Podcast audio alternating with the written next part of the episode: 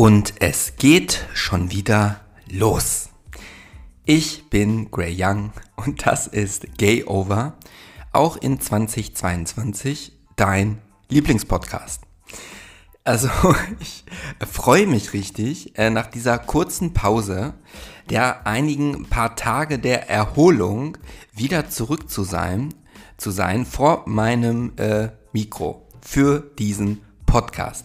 Herzlich willkommen zu Staffel 2. Und äh, gefühlt ist der Staffel 1 erst gestern zu Ende gegangen. Aber mir hat es einfach so in den Fingern, äh, metaphorisch gesehen, gejuckt, dass ich heute extreme Lusten verspürt habe, mit Folge 1 ins neue Jahr zu starten. Also heute ist der 10. Januar, also das neue Jahr ist ja fast schon wieder äh, schon mittendrin. Ich hoffe, ihr hattet ein fulminantes äh, Silvester, ja, trotz dieser Widrigkeiten und ein schönes Weihnachten. Äh, ich persönlich war Weihnachten bei meinem Vater in Hövelhof und habe Weihnachten mit meiner Schwester, ihrem Freund aus Regensburg, meinem Schwager und meiner anderen Schwester, die in Hövelhof gegenüber wohnen, und meinem Neffen zelebriert. Und es war wirklich schön. Wir haben unter anderem Mensch ärger dich nicht gespielt und Travel Pursuit und ich habe bei beiden nicht einmal gewonnen. Das fand ich ein bisschen kacke. Ich habe jetzt gerade mich noch kurz gestärkt. Äh, ich weiß nicht, diese Mühlenfrikadellen ähm, vegetarischer Art haben es mir manchmal echt angetan. Die snacke ich dann mit Senf und dann habe ich mir noch ein bisschen Chili-Humus mit frischer Paprika gegönnt. Dann dachte ich mir, okay, gemäß der Jahreszeit mit den ganzen Erkältungen und Pipapo machst du dir mal einen Tee und was ist es geworden? Die Sprite auf Eis ohne Zucker aber. So, das heißt heute mal kein Tee, aber die Podcast-Kerze, die brennt. Ja, man muss bestimmte Traditionen einfach bewahren. Und ich weiß gar nicht, macht ihr euch Jahresvorsätze, so was ihr so unbedingt erreichen wollt? Ich habe das in meinem Leben, ich glaube, noch nie gemacht. Ich ähm, denke drüber nach, ob ich das dieses Jahr für dieses Jahr irgendwie ändern soll. Ich habe das im Gefühl, ich habe den Urin, ja, auch wenn das nicht eine schöne Metapher ist. Dieses Jahr wird ein gutes Jahr. Es wird ein gutes Jahr. Und ich habe bis dato nur eine Sache dingfest gemacht für mich. Und zwar, dass ich im Sommer nach Valencia will. Ähm, Barcelona kenne ich ja, in Madrid habe ich mal gewohnt. Aber Valencia äh, hat mich schon immer gereizt. Also gibt es dafür einen Grund? Wohnt da irgendjemand? Nee. Meine Intuition sagt mir einfach, ich muss dahin. Wobei, einer guten Grund, also ich habe eine Begegnung mit Valencia gehabt, das war, als ich mit meinem besten Kumpel Pascal vor ewigen Jahrzehnten in Sitges war, in einem Badeort bei Barcelona. Da habe ich einen Pizzabäcker aus Valencia naja, kennengelernt ist so viel gesagt, ich sag mal aufgerissen.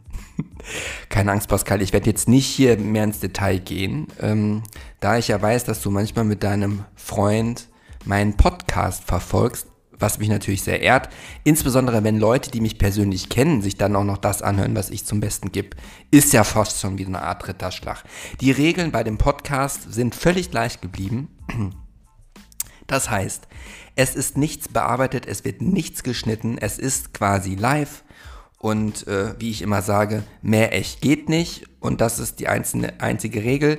Die zweite Regel ist noch die, dass ich nicht lügen darf. Das Einzige, was ich darf, ist schweigen zu bestimmten Themen. Ich baggere äh, gleichzeitig noch an meinem ersten ähm, ja, Interviewpartner für Gay Over. Ich habe da so mindestens zwei Eisen im Feuer und ich hoffe, dass das bald mal was wird. Die Folge heute ähm, ist etwas, womit ich mich die letzten Wochen doch sehr extrem beschäftigt habe. Und ich glaube, dass das sehr relevant ist für viele, die jetzt zuhören. Und ich möchte auch an der Stelle, Moment, da gucke ich doch nochmal einmal eben kurz rein. Ne? Das ist ja alles live hier, weil das Schöne an der ähm, Podcast-Plattform, wo ich bin, ist, dass ja sämtliche Analytics da ja frei zugänglich sind. Und ich dachte mir, so nach äh, Staffel 1 bringe ich mal ein bisschen Licht ins Dunkle, direkt zum Start von Staffel 2, was so die Analytics sagen. Also, die laden gerade. Wir sind mittlerweile, ich meine, ich finde das oberkrass, insgesamt All-Time Plays von äh, allen Folgen in Summe sind 4165. Finde ich krass. Hätte ich nie mit gerechnet. Und wenn man sich anschaut, dann Ja, die meisten hören es über Spotify, nämlich 71 Prozent. 20 Prozent über Apple Podcast. Und ja, 91 Prozent der Zuhörer kommen aus Deutschland. Wen wundert's? Mit dabei sind noch Austria, der Niederlande mit jeweils 3 und 2 Prozent. Und dann kommen ganz viele andere Länder mit 1 Prozent. Dänemark, Mexiko, United Kingdom, Greece, Kap Verde, Polen, Panama, Tansania, Luxemburg, Portugal, Norwegen, Irland, China, Südafrika, Ägypten, Türkei, Brasilien, Serbien. Also finde ich ja schon mal echt beeindruckend. Äh, der Gender Split, oh wen wundert's, ist primär männlich geprägt mit 84 Prozent und 9% Frauen. An der Stelle möchte ich ins explizit die Frauen erstmal herzlich grüßen und denen auch ein tolles neues Jahr wünschen. Das spricht echt für eine Emanzipation in alle Richtungen, dass auch Frauen diesen Podcast hören. Das finde ich total toll. Und noch krasser erfreue ich mich über eine kleine, aber feine Zuhörerschaft an heterosexuell geprägten männlichen Publikum. Die sind jetzt hier statistisch nicht aufgeführt. Das verrät mir, äh, verraten, verrat, verraten mir die analytischen, analytischen Zahlen jetzt überhaupt nicht. Da war jetzt gerade der Wurm drin. Aber ich weiß es. Und äh, die, die heterosexuell sind und ähm, sich das hier anhören, vielen Dank dafür. So, das war jetzt, glaube ich, mit Abstand, Abstand das längste Vorgeplänkel ever. Aber dafür ist es wirklich eine schöne Folge. Das ist das Klirren des Eiswürfels. Auch spannend. Also, naja, ihr habt es ja schon gelesen in der, ähm, im Titel zu dieser Folge. Die Folge ist aufgehangen an dem Titel auf Prep ins neue Jahr. Ja, eigentlich wollte ich jetzt mit der Prep-Tabletten, äh, äh, Dose jetzt ins Mikro rascheln. Da habe ich die glatt äh, in der Küche liegen lassen. Naja, stellt euch vor, ich hätte jetzt mit diesen Tabletten in dem, in dem, in dem Pöttkes da gewackelt. Ähm, es geht darum. Und wie kam es jetzt dazu? Also ich habe sie mir verschreiben lassen und zwar äh, vor Weihnachten. Ich habe, als ich damals nach Berlin gezogen bin, äh, sehr arg und stark drüber nachgedacht, ob es Sinn machen könnte, die PrEP oder die PrEP, um es ein bisschen deutscher auszusprechen, die PrEP zu nehmen. Falls du nicht weißt, was das ist, es sind äh, Tabletten, die einen Wirkstoff enthalten oder eine Wirkstoffkombination, die verhindern, dass der HIV-Virus in deinen Körper gelangt und sich ausbreitet oder überhaupt irgendwo andocken kann. Das gibt es jetzt schon seit 2019 auf Rezept und äh, ja, da, das ist erstmal so grundlegend dazu. Ich werde noch ein paar mehr Hintergründe dazu erzählen im Laufe der Folge hinsichtlich Nebenwirkungen, Einnahmeschemata, äh, Kosten und was meine persönliche Erfahrung auch äh, damit ist oder gewesen ist und warum es auch äh, ja in, in, einer gewissen Richtung auch schiefgegangen ist bei mir. Ähm, aber äh, das noch vorab, jetzt habe ich irgendwie den Faden verloren. Genau. Äh, ich bin vor, vor mehr als zwei Jahren nach Berlin gezogen.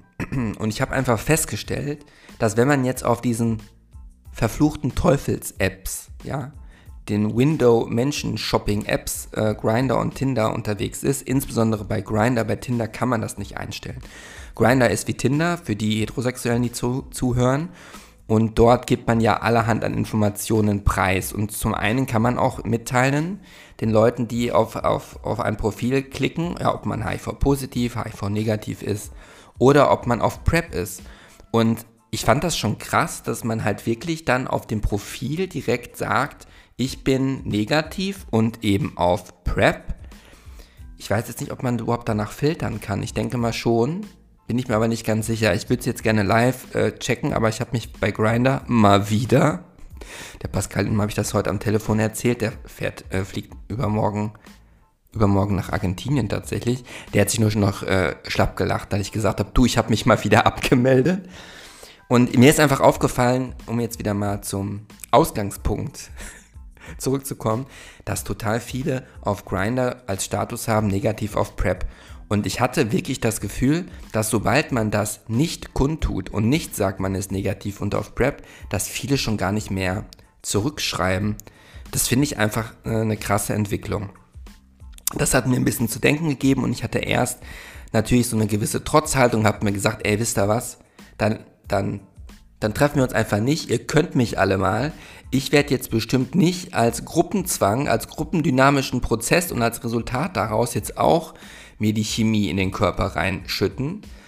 Äh, das war so meine erste Überzeugung. Und das musste halt ein bisschen wirken. Ich habe mich auch viel damit beschäftigt, auch mit Thesen wie, wenn man jetzt PrEP nimmt und die meisten dann ja das Kondom weglassen, obwohl es ja so gar nicht gedacht ist, dann steigen ja die anderen Geschlechtskrankheiten. Es gibt ja auch noch fiesere Sachen oder fiese Sachen äh, als HIV. Es gibt Feigwarzen, Chlamydien, äh, Tripper, Syphilis und wie sie alle heißen. Das will man ja alles nicht haben. Also HIV ist auch richtig scheiße, aber ich sag mal, so einen richtig krassen Feigwarzenbefall, den wünsche ich keinen. Hatte ich zum Glück auch noch nie, aber ich kenne zumindest eine Person, die mal eine Feigwarze in der Harnröhre hat, ohne ihren Namen zu nennen, die musste rausgelasert werden.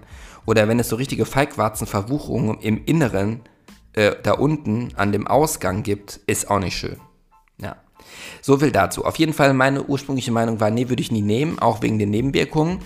Dann habe ich mir aber gedacht, okay, ich gehe jetzt erstmal zum Arzt und wenn der Fall auftritt, dass es äh, quasi zum Thema für mich wird, die PrEP zu nehmen, dann habe ich sie wenigstens zu Hause. Deswegen habe ich mich direkt im ersten Jahr darum bemüht, habe mir dann die PrEP verschrieben lassen, verschreiben lassen, so heißt ja das korrekte Deutsch. Die hatte ich dann zu Hause, ja. Die hatte ich zu Hause bis äh, Dezember letzten Jahres. Das hört sich jetzt so ewig nicht weit weg an, aber das war ja erst weniger als einen Monat her. Dann dachte ich mir so, jetzt würde ich sie gerne mal nehmen, äh, weil es Sinn gemacht hätte. Ich packe die äh, Schublade aus meiner Apotheke, also es ist kein richtiger Apothekenschrank, also ich habe eine Ikea-Küche, die steht, also neben dem Kühlschrank ist dann eine Schublade, die aufgeht wie so ein Apothekerschrank. Und da hatte ich die deponiert, das ist ja auch nicht etwas, was man irgendwie bei den Gewürzen hinstellt, weil es muss ja nicht unbedingt jeder sehen, der dann frisch zur Türe reinkommt. Ja. Guck da so drauf und denke mir so, ach, jetzt werde ich nochmal checken, wie lange die überhaupt haltbar sind. Gibt es überhaupt ein Haltbarkeitsdatum bei den PrEP-Tabletten? Ja, gibt es. Und die waren über sechs Monate abgelaufen. Da habe ich mir gedacht, okay, dann muss ich wohl die ganze Chose nochmal von, von vorne anleiern. Ich über Dr. Lipp einen Termin gemacht äh, bei meinem Hausarzt, der so fußläufig sind das so 15 Minuten von hier, auch im Prenzlauer Berg, der gleichzeitig auch äh, Infektologe ist, also hat natürlich jetzt gerade zu Corona auch da sehr viel zu tun mit und ist auch noch eine HIV-Schwerpunktpraxis. So. Das heißt, ich habe mir einen Termin gemacht, der war vor Weihnachten. Ähm, hatte ich eigentlich erzählt, dass ich.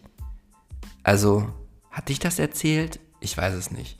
Auf jeden Fall in der Folge, als ich über den KitKat Club gesprochen hatte, wenn du die verpasst hast, dann nochmal schön suchen in Staffel 1. Äh, da gibt es eine Folge, die heißt mit 42 montags ins KitKat. Und dort berichte ich ja von einer sexuellen Begegnung. Naja. Auf jeden Fall bin ich ja leider hypochondrisch veranlagt, weswegen ich ähm, mir äh, verschiedene Tests für zu Hause bestellt habe. Nämlich auf easytest.de, wobei ich gleich sagen muss, ich musste auf das Ergebnis echt lange warten. Ähm, dort kann man sich auf Chlamydien, Syphilis, da war noch was. Chlamydien, Syphilis und Tripper testen lassen. Und ich habe mir so gedacht, ach, besser ist das mal, vielleicht habe ich mir ja was eingefangen. Ähm, waren aber alle negativ. Warum sage ich jetzt das? Weil als ich jetzt dann vor Weihnachten hingegangen bin, hatte ich nochmal mein Aufklärungsgespräch bei meinem Hausarzt. Ich muss sagen, ich finde den schon kompetent. Ich bin froh, dass ich überhaupt jemanden gefunden habe, der gerade auch für solche Themen sehr offen ist. Aber so richtig, richtig, richtig warm werde ich mit dem irgendwie nicht. Und dann saß auch noch so eine angehende Ärztin bei ihm, noch so eine Studentin. Ja, also da kann man ja wenigstens mal einen dezenten Lippenstift auftragen, wenn man im Patientenkontakt ist, meiner Meinung nach, ohne jetzt sexistisch zu sein. Obwohl kann man als Homosexueller sexistisch, sexistisch sein, wenn man sich dann so über Frauen äußert. Ich weiß es nicht. Ich mag einfach einfach Lippenstift an Frauen sehr gerne. Punkt. So. Naja, auf jeden Fall saß sie auch damit bei. Das fand ich eh schon nicht so knorke. Ich wurde auch gar nicht gefragt, ob ich was dagegen habe. Die saß einfach da. Und da habe ich zu ihm gesagt, ja, ich hatte ja damals die PrEP mir ver verschreiben lassen ähm, und äh, ja, ich habe die am Ende jetzt nicht genutzt und jetzt, als ich sie nutzen wollte, war das äh, Verfallsdatum abgelaufen. Und dann hat der Arzt zu mir gesagt, ja, wenn es nur ein paar Monate sind, können Sie die aber trotzdem nehmen. Ich denke mir so, ja, äh, mag sein. Also es wird ja nicht ohne Grund draufstehen. Okay, wahrscheinlich, damit die Pharmaindustrie noch mehr Kohle macht, aber die Gesundheit ist mir dann doch schon einfach zu wichtig, als dass ich die jetzt nehmen würde. So. Dann meinte er, so nicht als Drohgebärde oder als Beschwerde, aber meinte dann, ja, da müssen wir die ganze Prozedere nochmal von vorne machen. Also so fast schon so ein bisschen mit dem moralischen Zeigefinger kam ich mir da so vor. Dann habe ich dann gesagt, ja, so sieht's aus. Das bedeutet, und da kommt echt noch eine lustige Geschichte, äh, ich kenne ja und habe ja einfach keine Scham, wenn ich in meinem Podcast-Modus bin. Äh, ja, das heißt, er hat sie mir verschrieben und ähm, da, damit er mir die versch verschreiben kann, ja, äh, muss man noch einige Tests durchlaufen. Das heißt, mir wurde Blut abgenommen und ich musste diverse Abstriche über mich erdulden. Also das Blut wird abgenommen, natürlich guckt man, ob man HIV hat, weil wenn man die PrEP, ja, die Pille, die einem vor HIV schützt, nehmen will, muss man als erstes sicherstellen, dass man nicht HIV hat. Weil wenn man HIV hat, ohne dass man es weiß und nimmt die PrEP, können sich Resistenzen bilden. Und dann hat man halt echt die Arschkarte, wenn man dann äh, später dann oder dann eine Therapie anfangen will und die Medikamente nicht anschlagen, weil man PrEP genommen hat, ohne dass man wusste, dass man HIV hat. Ihr versteht, was ich meine. So, dann wurde noch auf Chlamydien geguckt, äh, die ähm, auf Hepatitis C, die Leberwerte äh, werden gescreent ähm, und Syphilis wird auch gecheckt. Syphilis. Tripper. Hm, ja. Das wird alles gemacht und also es wird ein Abstrich aus dem, aus dem Rachen und aus dem, aus dem, aus dem äh, Backenbereich innen an der Mundschleimhaut genommen. Das ist ja nicht so schlimm gewesen. Blut abnehmen habe ich auch überhaupt kein, kein Thema mit. Also finde ich gar nicht schlimm. So, und dann, äh, dann sagt die Sprechstundenhilfe so zu mir, ja, wir müssen auch noch einen, äh, einen Abstrich aus dem ähm, Anal machen. Ich, so, oh mein Gott, jetzt will die mir jetzt auch noch den, so einen Wattebauschen in den A-Punkt stecken. Aber äh, das war beim letzten Mal auch so, da konnte ich mich gar nicht mehr dran erinnern, den macht man selber. Das heißt, ich habe dann mein Testkit mitbekommen, ja, wurde mir nochmal erklärt mit der Sollbruchstelle und dann bin ich aufs ähm, Patientenklo gegangen. Also eine Urinprobe muss man natürlich auch abgeben, habe ich ganz vergessen. So, das, mit der Urinprobe war kein Problem. Dann ging es an den Abstrich hintenrum. Also, äh, das ist ja ungefähr so ein wie beim Corona-Test, ne? den hat man jetzt ja vor Augen, so ein Ding. Versucht, versucht man sich dann hinten einzuführen, also ohne irgendwelche Hilfsmittel. Äh, das war als solches, also man muss ja erstmal, also blind, ohne dass man sieht, da erstmal den Eingang finden. Das fand ich, also sorry, dass ich so ins Detail gehe, aber ich schildere nur, wie es mir dabei ergangen ist. Das überhaupt mal den Eingang zu finden, dass das smooth reingeht, war gar nicht so einfach. Äh, dann bruckelt man ja ein bisschen rum und dreht ihn, also so wie beim Corona-Nasenabstrich. Dann zieht man das ganze Ding wieder raus. Und dann äh, kommt das ja in, ähm, in so ein kleines Reagenzgläschen rein. Ja. Und das guckt dann zur Hälfte oben raus, wo die Sollbruchstelle ist. Und natürlich muss man die Sollbruchstelle abknicken, dann äh, das Gläschen äh, verschließen. So, was ist dem Herrn Young passiert? Ich, ich kann das eigentlich gar nicht erzählen. Ich äh, habe das so ungünstig gehalten, dass ich mit nur mit einer Hand das abbrechen wollte. Und als Resultat katapultierte sich äh, das ganze Stäbchen einem vierfachen Salto aus diesem Röhrchen und landete auf der Fensterbank des Patientenklos. Also ich habe mir da nur gedacht, was kann denn sowas schon wieder mir passieren? Ja. So, ich muss dazu da erstmal sagen und Entwarnung geben, man sah jetzt keinerlei Rückstände auf dem weißen Fensterbrett in der Patiententoilette. Dann habe ich das äh, von, der, äh, von dem Fensterbrett ähm, vorsichtig aufgehoben und trotzdem in dieses äh, Röhrchen gesteckt und verschlossen. Und dann hatte ich so Gewissensbisse, dachte mir, hm, das kann ja jetzt sein, dass das jetzt durch den Kontakt mit dem Fensterbrett kontaminiert ist. Deswegen habe ich mich entschlossen, äh, das dann nicht, also darüber zu sprechen. Ich bin dann zur, zur Sprechstundenhilfe gegangen und habe gesagt, sie glauben nicht, was mir gerade passiert ist. So, dann habe ich das Ganze nochmal erzählt. Die haben natürlich halb schlapp gelacht und haben mir nochmal ein neues Testkit mitgegeben. Dann wollte ich zurück zum Patientenklo. Das war natürlich besetzt mit einem asiatischen Mitbürger. Da musste ich erstmal warten, bis der rauskam. So. Dann, ne, beim zweiten Mal ist man ja wesentlich schlauer und das hat auch alles 1A mit Sternchen geklappt. Ich habe die Probe abgegeben. So, damit war äh, das Thema ad acta gelegt und ja, damit ging natürlich wieder oder begehen, nee, begehen, beginnen, fangen wieder die Bangenstunden an. Ich habe dem Arzt auch gesagt, ja, ich habe ja auch äh, quasi so Selbsttestkits gemacht und mich auf einige der der Krankheitsbilder auch untersucht selber und äh, kein, oder kein positive, sondern nur negative Ergebnisse gehabt. Und er meinte, ja, das sei ja ganz nett, aber es ist ja mehr so eine Spielerei und wirklich äh, mithalten mit, mit, mit, mit, mit Laborergebnissen könnte das ja nicht. Also ich, ich fand das, also ich fand die jetzt echt gut, die Tests, die ich gemacht habe. Aber somit hatte ich ja keinen Grund, jetzt krass besorgt zu sein, aber ich denke mir immer, man weiß ja nie. Ich finde, jeder HIV-Test ist irgendwie mit Herzklopfen verbunden. Ja, dann war Weihnachten, da hatte ich noch keinen äh, Befundbericht äh, und ähm, ich glaube, ja, am Heilig, nicht am Heiligabend, zwischen den Jahren oder Neujahr oder an dem Abend, wo Silvester ist, vielmehr, habe ich dann eine SMS bekommen, dass äh, die Befunde alle okay sind. Ähm, und ja, und da hatte ich schon meine PrEP zu Hause. Ich habe die ja in der Apotheke geholt. Ich finde, es ist immer, es ist ja das zweite Mal erst, ne? wenn man dann dieses Rezept für die PrEP über die Apothekenladentheke legt oder drauflegt und die Apothekerin die dann entgegennimmt. Ich finde schon, es kann Einbildung sein. Erstmal einen Schluck trinken. Immer, wenn ich beim Sprechen sage oder dann eine Pause mache und sage, dass ich immer einen Schluck trinken muss, muss ich immer an ein Vorstellungsgespräch denken bei den SIG-Flaschen. Diese Thermoskannen aus Alu, die sitzen in Göppingen bei Stuttgart. Und dort habe ich mich beworben und war zum Forschungsgespräch eingeladen. Und mein potenzieller Chef, sorry übrigens für den kleinen Exkurs, mein potenzieller Chef war vorher irgendwie gehobenes Management bei Adidas. Und der hat, mir, hat mich nicht genommen. Ich musste ja am Flipchart einen Sales Folder aufmalen, ja. Also es war wirklich ein krasses Vorstellungsgespräch für so 0815 Aluflaschen. Und dann hatte ich auch die Situation, wo ich kurz im Interviewprozess sagte, ich trinke mal kurz einen Schluck. Dann sagte er zu mir im Feedbackgespräch, Herr Pollmeier, Oh fuck, jetzt habe ich meinen Nachnamen verraten. Ich bin Gray Young, vergesst das wieder. Rausschneiden darf ich ja nicht. Dann sagte er zu mir, Herr Young, Sie müssen nicht ankündigen, wenn Sie einen Schluck Wasser trinken.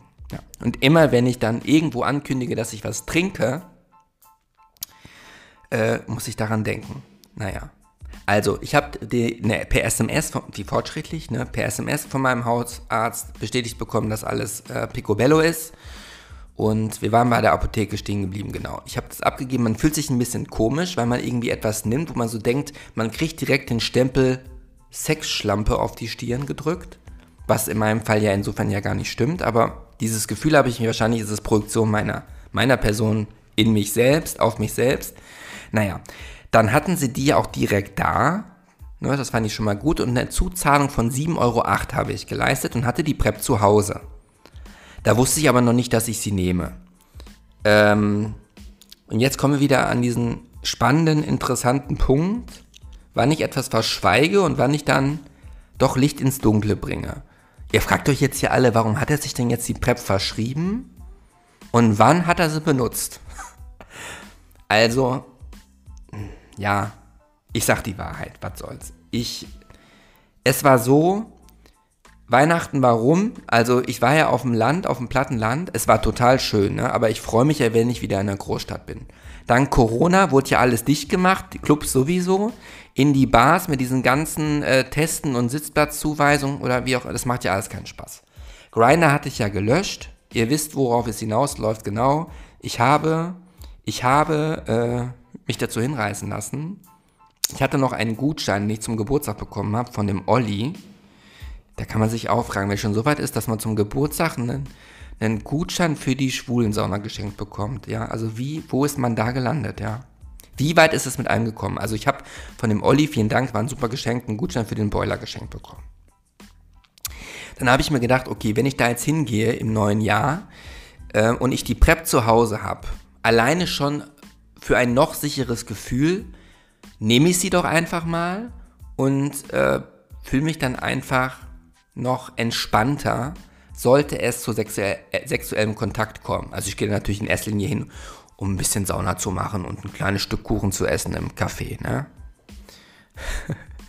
ja, also habe ich die angefangen zu nehmen. Da sind wir jetzt erstmal beim Ein Einnahmeschemata, bevor ich auf die Nebenwirkungen so zu sprechen komme. Es gibt zwei verschiedene Einnah Einnahmeschemata. Das erste ist die anlassbezogene PrEP und die, die man jeden Tag einnimmt. Da ich ja sehr selten risikofreudigen Sex habe, also ist wirklich so, dachte ich mir, ich mache wenn die anlassbezogene. Wenn man die anlassbezogene macht, dann fängt es an, dass man an Tag 1, also ich sage jetzt mal, wie es war. am Donnerstag habe ich um 18 Uhr mit zwei Tabletten gestartet. Dann nimmt man zwei Tabletten auf einmal. Idealerweise mit einer äh, ordentlich kräftigen Mahlzeit. Ähm, einfach für den Magen ist das dann besser. Dann nimmt man am nächsten Tag zur gleichen Uhrzeit die nächste Tablette und 24 Stunden, äh, zwei bis 24 Stunden nach der Einnahme der ersten zwei Tabletten ist man schon geschützt vor HIV. Ich habe dann am Donnerstag die zwei genommen, damit bin ich gestartet. Habe am Freitag eine genommen und am Samstag, quasi am dritten Tag, bin ich in die Sauna gegangen. Und ähm, ich möchte jetzt gar nicht, da gibt es ja eine extra Folge zu, wie ich beschreibe, wie das da so ist und dass es viel besser ist als der Ruf. Ich möchte nur mal eine Sache sagen, die mir jetzt mittlerweile dann beim letzten Mal auch wirklich übel aufgefallen sind. Und zwar ist das die Anzahl von Personen, die high auf Drogen in der Sauna abhängen. Es geht mir komplett gegen den Strich und da habe ich auch überhaupt kein Verständnis für. Und das macht dann das alles ein bisschen, irgendwie gibt es so ein komisches Geschmäckle. Naja, das mal nur so nebenbei. Und wie es der Zufall so wollte, kam halt relativ zu Beginn. Also ich war, ähm, ich bin einmal durchs Dampfbad geschlendert und dann gibt es äh, quasi im Dampfbad eine Sitzplatzgelegenheit, wo man durch eine Glasscheibe guckt und durch die Glasscheibe auf den Pool. Somit sieht man die Leute, die über Wasser sind, aber als auch die unter Wasser. Ich hatte mich dann kurz, äh, um mich dann im Dampfbad zu entspannen, auf diesen diesen Platz gesetzt, das quasi wie so eine Steinbank ist, wo mehrere Leute sich hinsetzen können. Und ähm, da saß ich dann, ich gehe immer mit Handtuch in die Dampfsauna rein im Übrigen, machen die meisten nicht. Ich habe das Handtuch immer noch mit dabei, so ein bisschen Schutz muss ja sein. So, da kam jemand auf mich zu, direkt unmittelbar, und fragte mich auf Englisch direkt, ob ich mit ihm in die Kabine gehen möchte. Und ich fand den attraktiv, ja, ich fand den attraktiv. Äh, er hat Englisch gesprochen und ähm, ich fand ihn attraktiv. Er war so in meinem Alter. Also jetzt nicht die Twinks, wo ich sagen würde, das ist ja eher so meine Zielgruppe, sondern der war bestimmt schon über 30, 35. Habe ich aber erstmal kategorisch abgelehnt. Ich weiß auch gar nicht warum, aber ich dachte mir, hm, naja. So, im weiteren äh, Abend, äh, ja, war es dann so, dass er mir dann irgendwann nach ein, zwei Stunden nochmal begegnet ist. Und dann haben wir uns mal kurz unterhalten und dann, ja, sind wir in die Kabine gegangen. Und ähm, das war dann so, der, also ich muss jetzt erstmal sagen, so ein paar Klischees sind jetzt schon dabei. Brasilianer, lebt aber schon seit ein paar Jahren in Berlin. Ähm, circa auch so 1,80 groß wie ich. Äh, blonde Haare, hellgrüne, blaue Augen. Ich konnte das, bin ja leicht farbenblind, kann das jetzt nicht genau sagen, könnten auch hellbraun gewesen sein. Sehr sehr ähm, drahtig trainiert, ein sehr schöne, schönes Gesäß, ja, muss man an der Stelle mal sagen. Und ja, einfach, ich sag mal, gut in Shape, gepflegt. Ähm, beim Knutschen muss ich sagen, hat es ein bisschen nach Rauch gestunken. Und was hat sich jetzt geändert? Dadurch, dass ich auf Prep war. Also, man soll ja eigentlich, ist ja Prep dafür gedacht, so als doppelten Schutz dass wenn man das Gummi nimmt und das Gummi reißt, man dann noch die Prep hat, so, ein, ne, so einen doppelten sicheren Boden.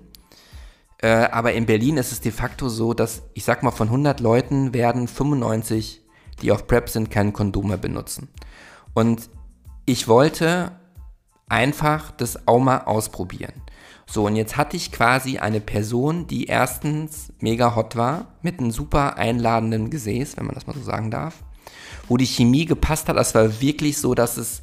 Man hat ja das manchmal, wenn mit jemandem jetzt anfängt, intim zu werden, dass man so denkt, oh, irgendwie springt der Funke nicht über. Also das gibt's ja, dann muss man das auch abbrechen aus meiner Sicht. Ja, dann äh, das Motto äh, lieber widerlich als wieder nicht, das lasse ich überhaupt nicht gelten. Also ich mache das, wenn nur, wenn ich auch völlig d'accord bin und das auch wirklich will und einfach die Chemie auch passt. So, und ähm, ja, ihr könnt euch denken, wie es jetzt ausgegangen ist. Also ich habe jetzt in nach 43 Jahren zum allerersten Mal stimmt nicht ganz. Ich darf ja hier nicht lügen. Ich hätte sonst gesagt, das war das erste Mal, aber das stimmt nicht. Ich habe damals einmal in München gewohnt, in einer Wohnung, die war wirklich furchtbar, im Bahnhofsviertel. Die hatte einen Balkon direkt vor den Mülltonnen. Äh, war auch eine, eigentlich mehr so eine Sozialwohnung oder so eine Genossenschaftswohnung. Die hat, weiß ich nicht, ich glaube 400 Euro Miete gekostet oder 395. Und ähm, dort habe ich mal jemanden kennengelernt und über drei, vier Monate gedatet. Der kam aus Augsburg. Dann waren wir einmal im Match Club auf der Pop Party. Also, wie gesagt, ich bin jetzt 43. Äh, als das war, äh, da war ich irgendwas zwischen 28 und 30, so um den Dreh. Ähm, und ja, mit denen habe ich einmal, haben wir so krass viel gesoffen. Dann sind wir morgens aus dem Club raus. Dann stand der auf dem Balkon mit T-Shirt und hat eine geraucht und dann Entschuldigung, ähm, hatten wir auf dem Balkon Sex. Da konnte ich mich echt nicht beherrschen, aber ich war so besoffen, dass ich mich daran überhaupt nicht mehr dran erinnere. So, das war das eine Mal, also wo es wirklich von Anfang bis zum Schluss ich das durchgezogen habe. Mega krass schlechtes Gewissen danach, aber wahrscheinlich hat jeder irgendwie so eine Erfahrung. Und dann war ich einmal ähm, mit dem Pascal in Amerika, in Miami. Und dort habe ich in einem Club so klassischerweise einen Flugbegleiter kennengelernt. Das war auch, das muss ich irgendwann mal erzählen. Und dabei habe ich mal kurz reingedippt. Ja, das hört sich jetzt ein bisschen schäbig an, aber so war's. Und das war es auch so ansonsten, weil ich immer, ich bin ja in Zeiten der, der HIV-Aufklärung sondergleichen aufgewachsen. Ne? Also AIDS-Aufklärung, das hat sich bei, mich ja, bei mir echt traumatisiert eingebrannt. Ich habe ja früher sogar auch, äh, wenn ich im Traume Sex hatte, von Kondom geträumt. Ja, also das, ist, das hat sich so bei mir eingebrannt. Ich möchte an der Stelle auch nochmal eine ganz krasse Serienempfehlung aussprechen. Zum einen für Pose, ich meine, die hat wahrscheinlich fast schon jeder gesehen, auf Netflix, die dann auch in den 80er Jahren spielt, äh, in New York mit der ganzen Ballroom-Kultur. Einfach mal äh, googeln, Netflix. Und die zweite Serie, die dürfte weniger bekannt sein, die heißt It's a Sin, also ist ne, es ist eine Sünde. Die spielt in UK, ähm, ist auch aus 2021 und dreht sich um also ist quasi eine Miniserie und zeigt den Lebensweg von fünf Freunden auf, äh, die quasi in, während der AIDS-Pandemie ja, war es ja, äh, gelebt haben und dort jung waren und wie sich im, in den 80er Jahren quasi ihr Leben komplett verändert, eben durch die Verbreitung und Ausbreitung des Viruses. Kann ich wirklich nur empfehlen. Ich habe bei beiden äh, viele, äh, viele Tränen verdrückt, insbesondere auch bei It's a Sin. Ähm, und ich habe. Krass, dann hört man hier das Auto, ne? Äh, und ich habe mal, das ist auch eine krasse Geschichte zum Thema HIV. Ähm, als ich in München gewohnt habe, mit 25 jemanden gedatet, also auch über ein paar Wochen. Der war äh, gerade 18 oder 19 und ähm, ich habe bestimmt mich mit denen 10, 15 Mal getroffen. Und der rief mich dann Heiligabend an und hat mir gesagt, dass bei ihm ähm, HIV, der HIV-Test äh, positiv war. Das war krass. Das war wirklich krass. Also mit dem habe ich auch nur Safer Sex gemacht. Denn das sind so meine beiden einschneidendsten, mit einschneidendsten Experiences damit. Wir kommen jetzt zurück, thematisch gehen wir wieder mit dem Blick auf den Boiler in Berlin und auf die Situation, dass ich in der abgeschlossenen Kabine, wo wir nur unter uns waren, wo keiner zugucken konnte, es konnte keiner reinkommen und er lag quasi vor mir ähm, äh, auf dem Bauch und ich über ihm. Ja. Und wir haben es vollzogen und ich habe es wissentlich und jetzt bitte nicht dafür schlagen oder sonst was Nachdem ich wusste, dass ich einen hundertprozentigen Schutz, nahezu hundertprozentigen Schutz vor HIV hatte, habe ich das Risiko in Kauf genommen, in eine andere Geschlechtskrankheit einzuhandeln und hatte zum ersten Mal, nachdem ich das einmal besoffen äh, in München hatte, zum ersten Mal nüchtern, bewusst aktiven Sex ohne Kondom. Ja, und was soll ich sagen? es war worth it. Es hat sich, ich, ich kann das gar nicht in Worte beschreiben und es soll jetzt, um weiß Gott, keine Werbung dafür sein, das Kondom wegzulassen. Ich ähm, habe dann danach auch für mich ein, eine Schlussfolgerung gezogen, die ich mit euch auch teilen möchte. Es war für mich eine oberkrasse, eine Offenbarung jetzt nicht, aber es war so krass. Es war so krass. Also wenn ich mir vorstelle, also bei uns Schwulen ist es doch so im Vergleich zu den Heterosexuellen, dass wir eigentlich immer das Gummi nehmen, hoffe ich. Bei den Heterosexuellen habe ich das Gefühl, da geht es meistens primär darum, dass die Frau nicht schwanger wird und dass der Schutz vor einer Schwangerschaft also eigentlich so Prio 1 hat und wenn die Frau sagt, sie nimmt die Pille, dann wird das Gummi eh nicht genommen. Das wäre jetzt so mein Vorurteil. Das heißt, ich beneide die Heterosexuellen, die so ihre Sexualität leben und quasi ohne Gummi, ohne Latex dazwischen Sex haben. Weil das, ich fand das so intensiv, also muss sagen, dass auch der Mix bei uns einfach krass war. Und auch einfach in dem Moment, sorry, dass das dieses Mal so explizit wird. Ich glaube, ich muss auch diesmal die Folge auf explizit stellen. Nicht, dass die gesperrt wird, das wäre wirklich furchtbar aber es ist ja auch ein Erwachsenen-Podcast. Und einfach auch drin zu bleiben in dem Moment, wenn man abschließt. Abschießt, könnte man natürlich auch sagen. Sorry. Also, das war einfach nur der absolute Burner. Das war echt der absolute Burner. Ich war geflasht. Ich hatte Glückshormone, Dopamin ohne Ende für die nächsten drei Stunden. Gleichzeitig natürlich gepaart mit dem schlechten Gewissen. Ich glaube auch, dass diese ganzen, das Ganze, was man so, ja, was einem anerzogen wurde durch die AIDS-Aufklärung, dass es böse ist, unverhütet Sex zu haben und so, das dann einfach mal bewusst nicht zu machen, weil man weiß, man hat im schlimmsten Fall eine Geschlechtskrankheit zu befürchten, die man therapieren kann und von der man wieder geheilt wird. Das war echt eine Erleichterung und seitdem muss ich wirklich ganz klar zugeben, dass ich schon ein bisschen Verständnis dafür habe, wenn die Mehrheit sagt, ich gönne mir den Luxus, beziehungsweise ich mute es meinem Körper zu, diesen jeden Tag mit Chemie voll zu stopfen, damit ich ohne Kondom Sex haben kann und mich nicht um HIV kümmern muss. Ja. Ich fand das einfach krass. So. Bedeutet das jetzt für mich, dass ich weiterhin PrEP nehme und jetzt 2022 auf PrEP komplett durchstarte und das Gummi Gummi sein lasse und nur noch ohne Gummivögele? Äh, nein.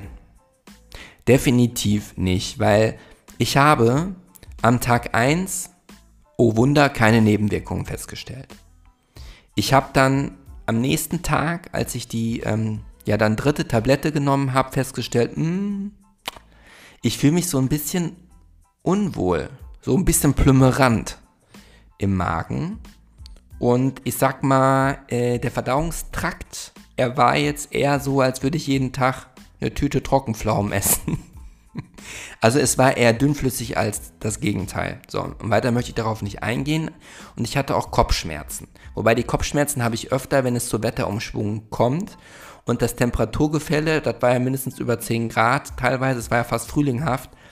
Das hätte auch der Grund sein können. Aber summa summarum habe ich für mich gemerkt, es kann auch Einbildung gewesen sein. Wobei ich die, ich habe auch nicht immer krass viele gegessen, wenn ich die genommen habe. Ähm, ja, dass ich für mich einfach erkannt habe, weil jetzt sind wir auch mal bei den Nebenwirkungen, wenn man diese Tablette jeden Tag nimmt und man muss sie jeden Tag nehmen, also selbst wenn man sie anders bezogen nimmt, bedeutet das ja, man startet mit zwei Tagen am Donnerstag, nimmt Freitag eine, da kann man schon Sex haben. Wenn man den letzten Risikokontakt hatte, muss man noch für zwei weitere Tage jeweils eine Tablette nehmen.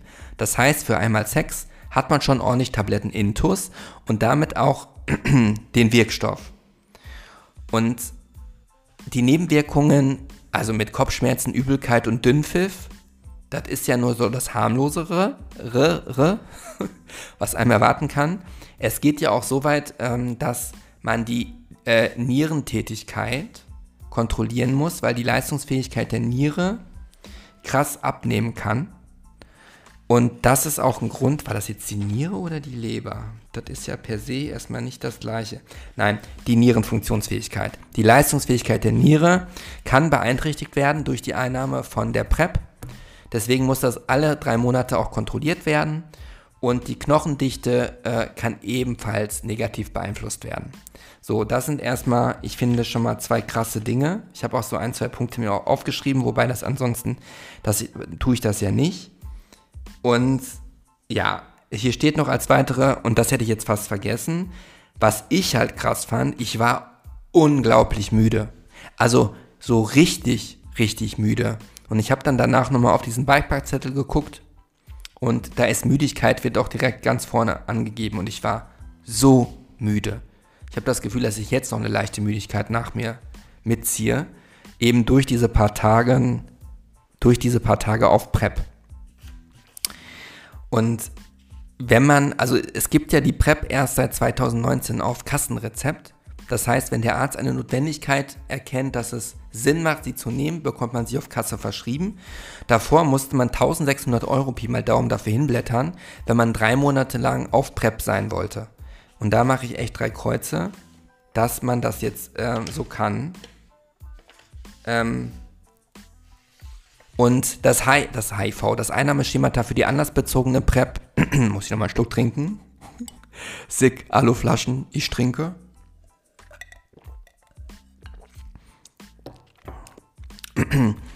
Das war das an, äh, anlassbezogene Ein Einnahmeschemata.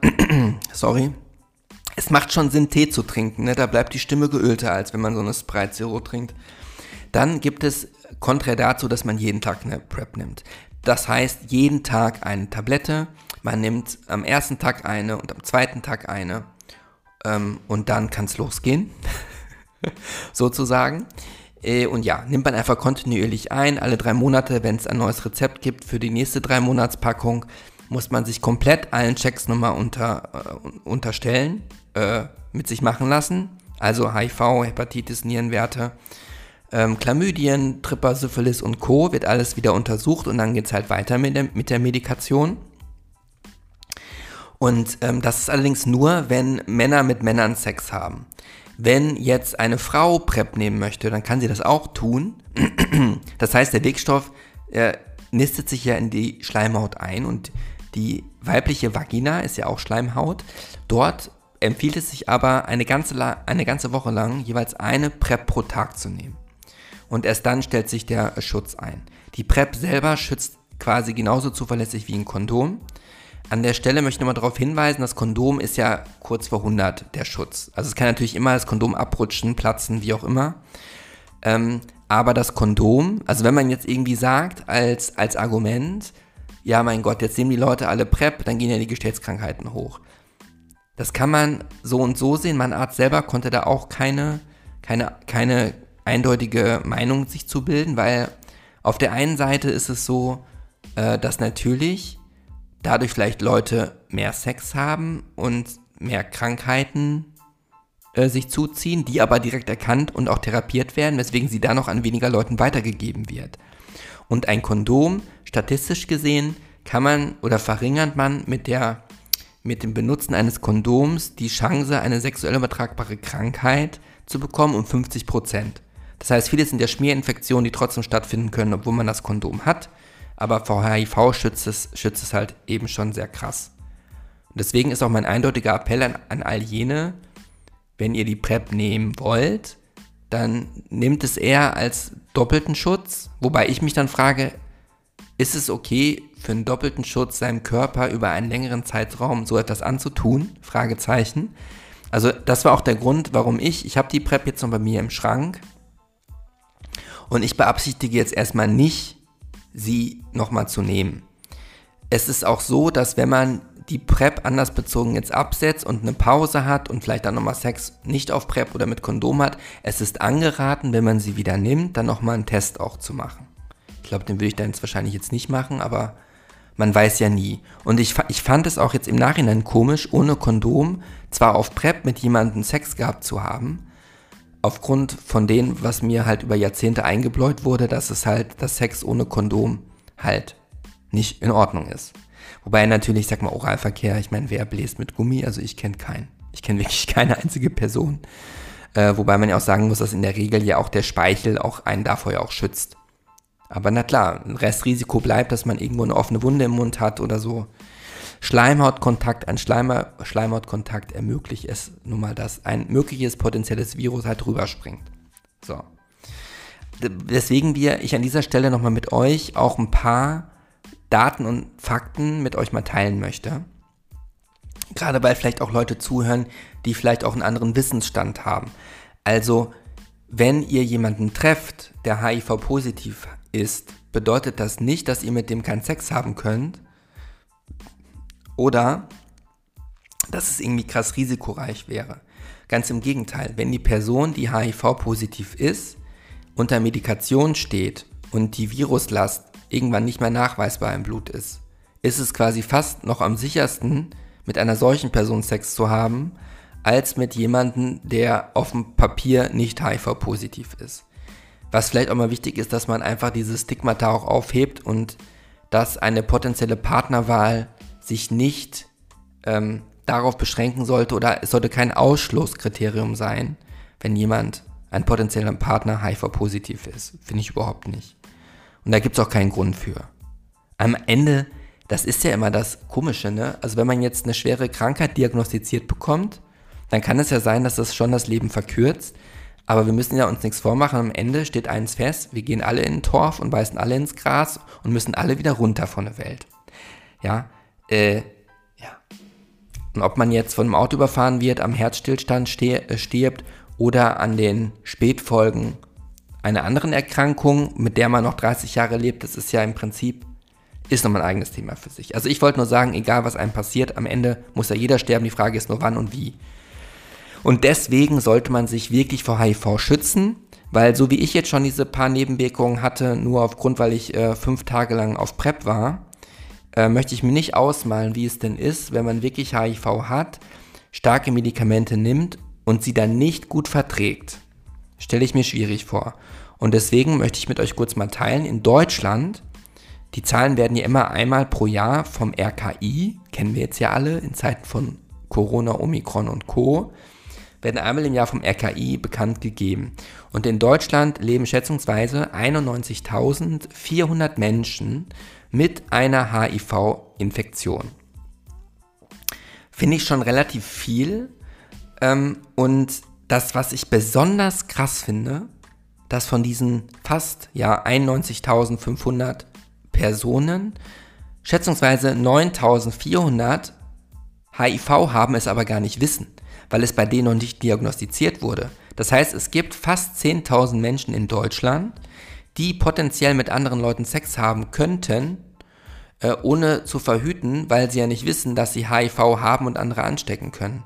Und das finde ich halt krass. Und das liegt zum einen daran, dass es oftmals bei Heterosexuellen gar nicht ins Kalkül gezogen wird, dass man HIV haben könnte, wenn man irgendwelche Symptome aufweist. Ähm, das finde ich halt krass.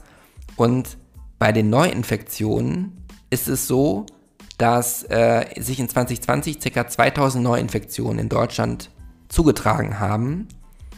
Und das sind erstmal so knapp ja, 300 weniger als in 2019, was schon mal positiv ist.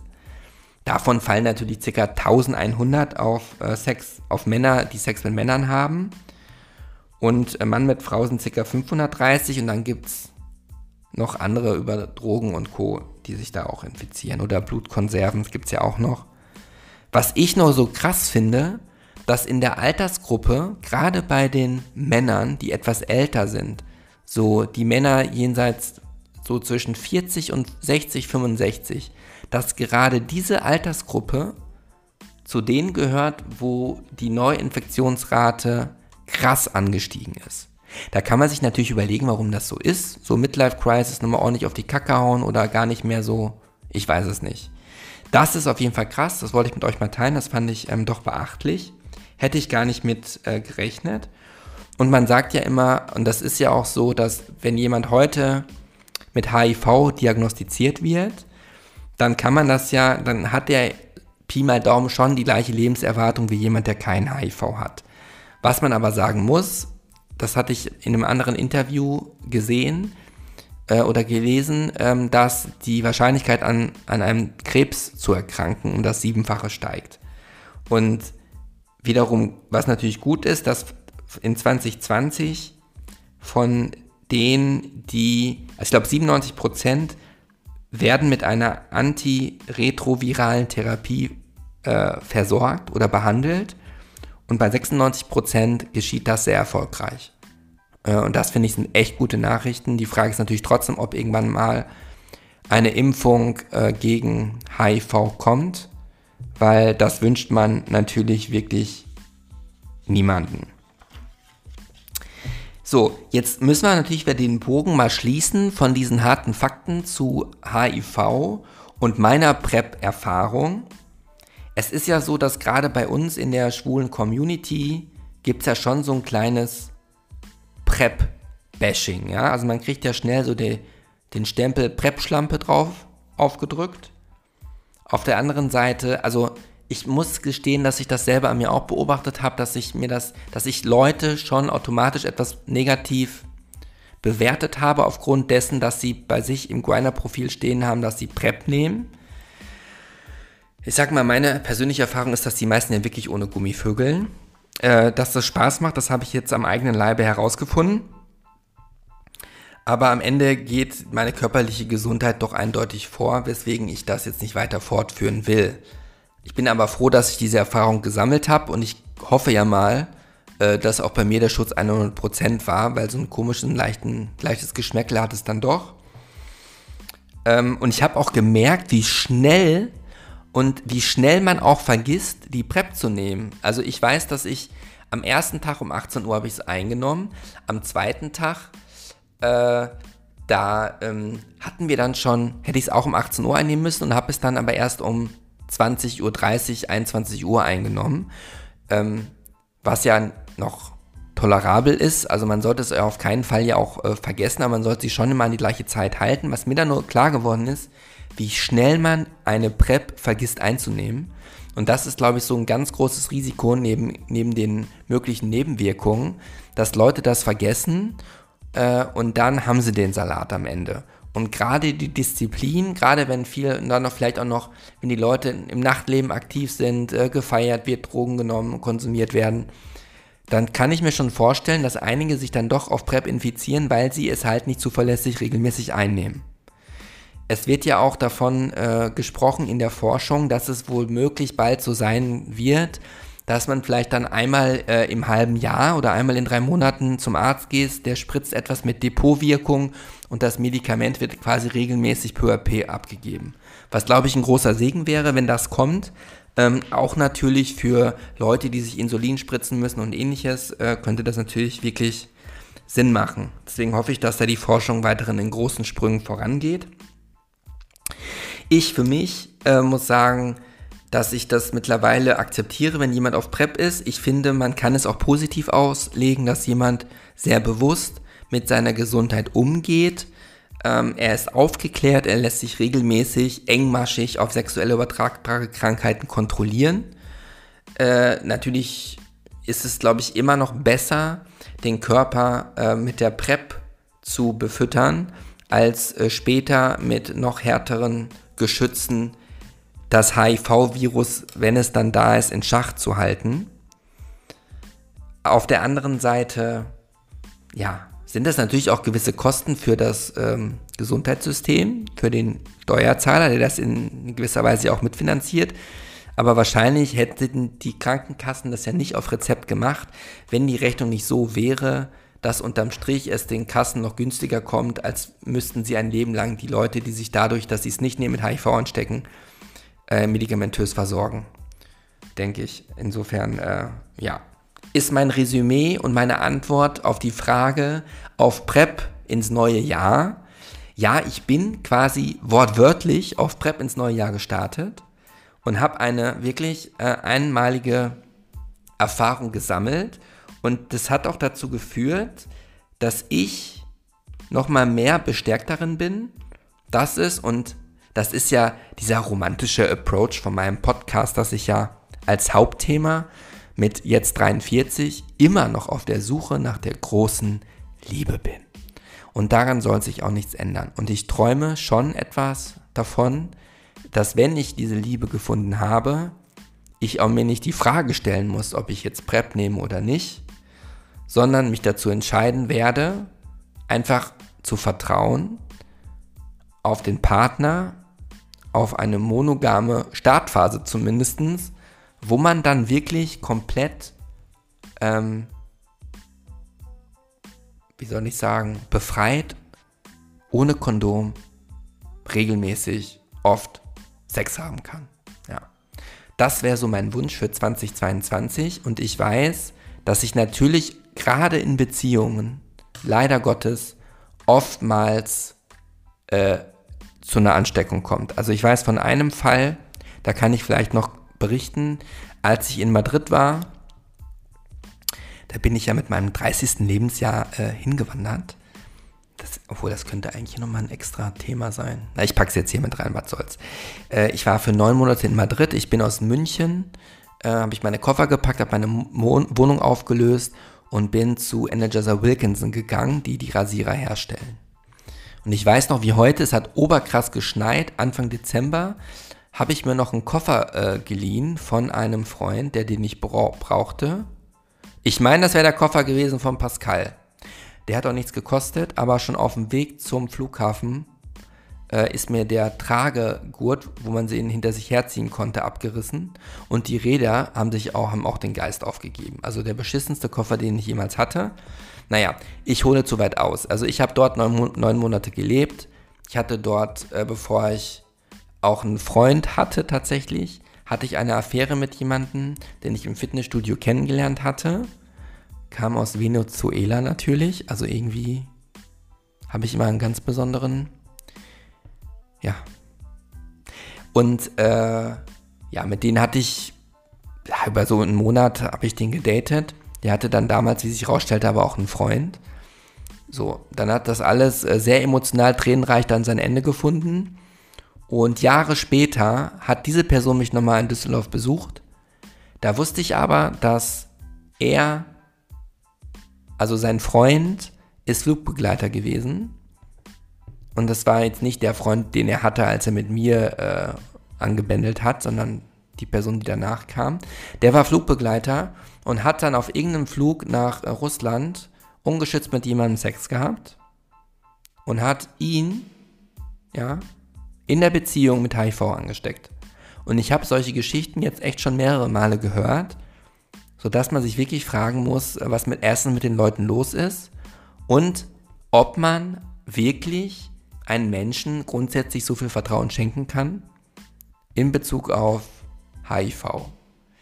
Aber das ist natürlich wieder so eine Grundsatzentscheidung, ob man an das Gute im Menschen glaubt und ob man dann das Risiko eingeht, verarscht zu werden und solche Konsequenzen tragen zu müssen.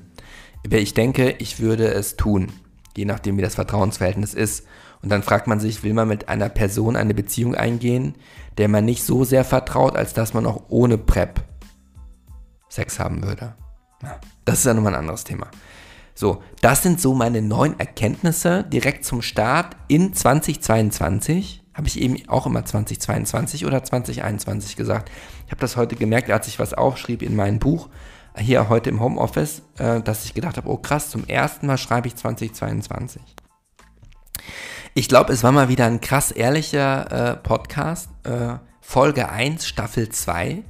Und ich glaube, es macht auch nur so ehrlich Sinn, weil alles andere wäre ja irgendwie gemauschelt, erstunken und erlogen. Und dann möchte ich auch gar nicht eure Zeit in Anspruch nehmen. Sondern wenn, dann halt ehrlich raus damit.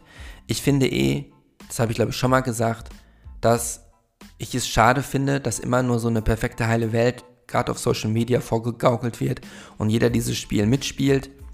Ja, mein Anspruch ist ein anderer. Ich möchte einfach mal Tacheles reden und einen kleinen Gegenentwurf darlegen und darstellen. Deswegen gibt es Gay Over. Jetzt auch in meinem 43. Lebensjahr. Mein schwules Tagebuch geht weiter. Sehr wohl. Ach ja, nee, eine Sache und dann sind wir auch durch für heute. Aber das muss ich noch äh, loswerden. Und zwar rufe ich ja immer mal wieder dazu auf, ähm, meinen Podcast oder für meinen Podcast bei Apple Podcast eine Rezension dazulassen. Und ich weiß natürlich, dass vielleicht auch manche sich dadurch triggern lassen, die mir nicht wohlgesonnen sind.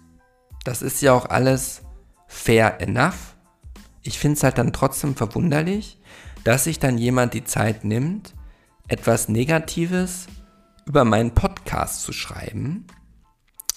Äh, also, was es einem gibt. Also klar, wenn ich ein Produkt kaufe, dafür bezahle und ich bin mit dem Produkt nicht zufrieden, dann beschwere ich mich. Ja, ich schreibe, bin dann auch der, der bei Amazon, wenn er sich richtig ärgert, eine negative Rezension schreibt.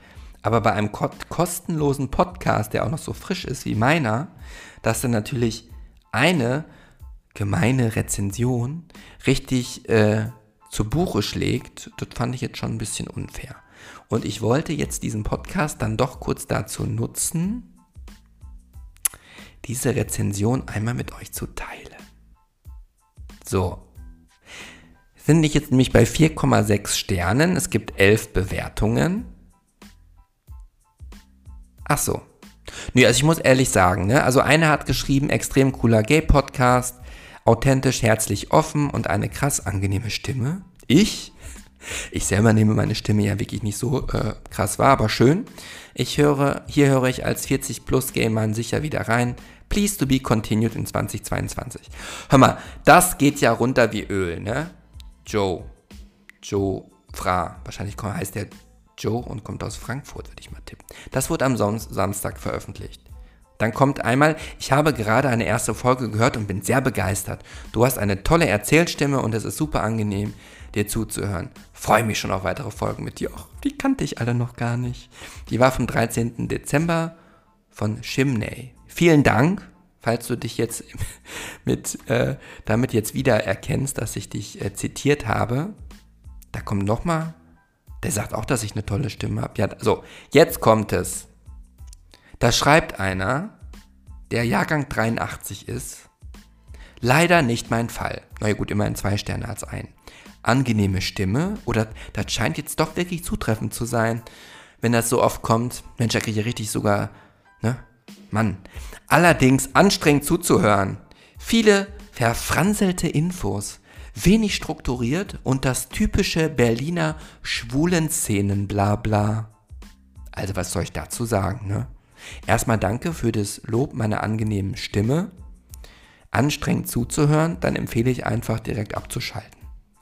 Und viele verfranzelten Infos, das stimmt, ist aber auch irgendwie Teil des Konzeptes. Wir sind hier nicht bei der Tagesschau und es ist auch kein scripted Format, äh, wo ich nach Drehbuch vorgehe. Das, ich verstehe, also ich mit 43 muss man ja Kritik als Geschenk annehmen.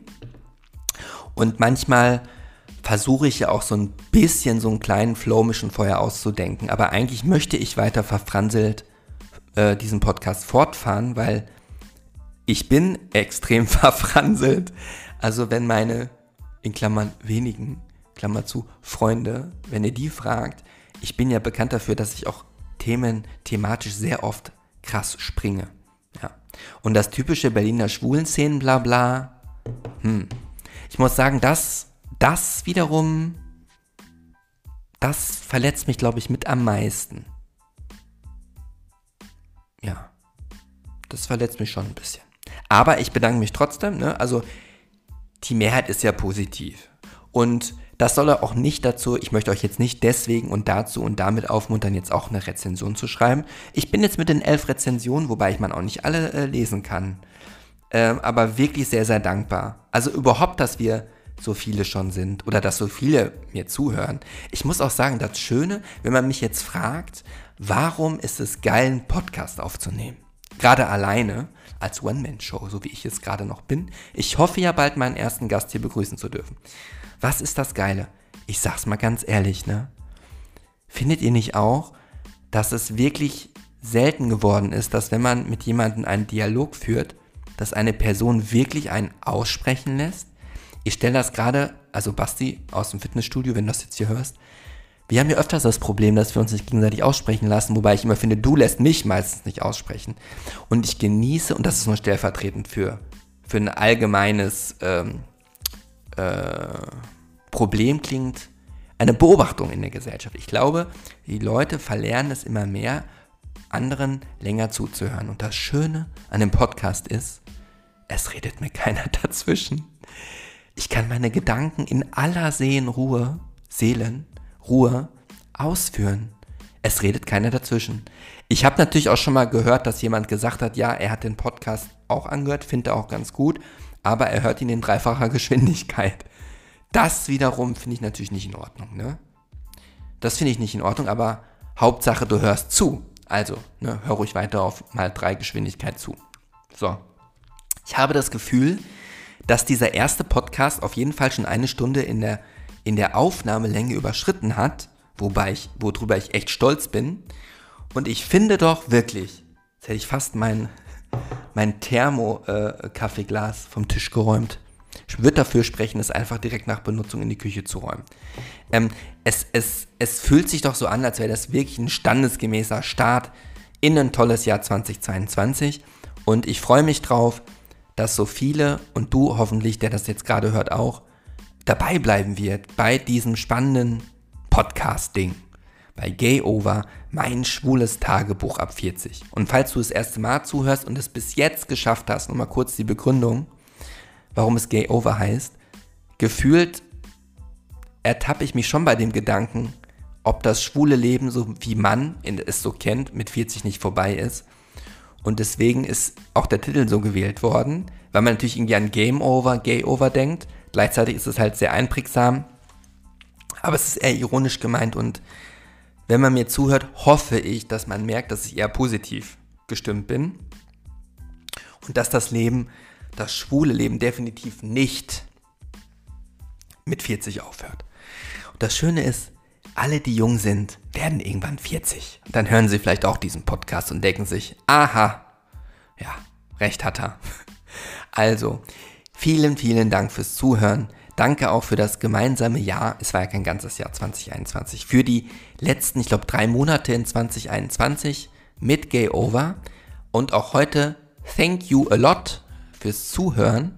Passt bitte auf euch auf. Bleibt unbedingt gesund.